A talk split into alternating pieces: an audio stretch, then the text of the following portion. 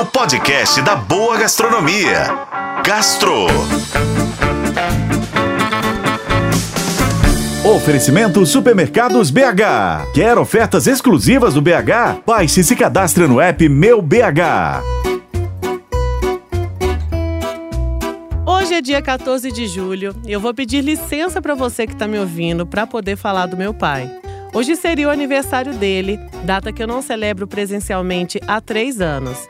Mas o que me faz lembrar dele é justamente o assunto desse podcast e vai nos conectar a partir de agora, porque é algo muito brasileiro. É o churrasco. É porque, para mim, o churrasco é minha comida afetiva. É uma das mais importantes refeições capazes de me trazer a emoção da minha infância. Meu pai era um ótimo churrasqueiro. E o melhor é que lá em casa o churrasco não era feito só aos domingos ou em ocasiões muito festivas. Era segunda-feira, ou poderia ser feito quarta-feira depois da minha escola.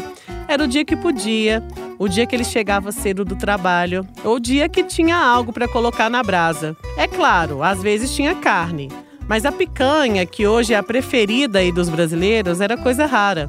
Ele gostava mesmo era de colocar um pedaço de fraldinha bovina, de coraçãozinho de galinha, de torresmo pururuca e, claro, que não podia faltar de jeito nenhum a cebola na brasa. Mas tudo que ele preparava e temperava, que era somente com sal grosso e nada mais, não tem gosto de nada igual. Eu nunca mais comi um pedaço de carne ou de cebola que não tinha um tempero que eu chamo de churrasco do papai. E eu sei que, apesar da infinidade de chefes que apostam em maneiras criativas de preparos na brasa, tão deliciosas quanto o tal churrasco do papai, o tempo não volta atrás e o que me resta hoje são os instantes de felicidade plena que estão apenas na memória. Mas em homenagem ao meu pai e ao churrasqueiro Roberto, eu tô listando aqui vários lugares para você comer carne e tantos outros ingredientes na brasa. Isso mesmo, e ficam todos aqui em Belo Horizonte. No restaurante Turi, eu sugiro a picanha, que é temperada apenas com flor de sal e servida com guarnições como creme de espinafre, pimentão grelhado e torta de cebola. Pois é, além dele, tem também o restaurante Osso, que é reconhecido por servir vários cortes, como antio, picanha, fraldinha e o Denver Steak. Os acompanhamentos também são maravilhosos. Tem farofinha de ovos, mandioca cozida com manteiga de garrafa e o clássico arroz birubiru.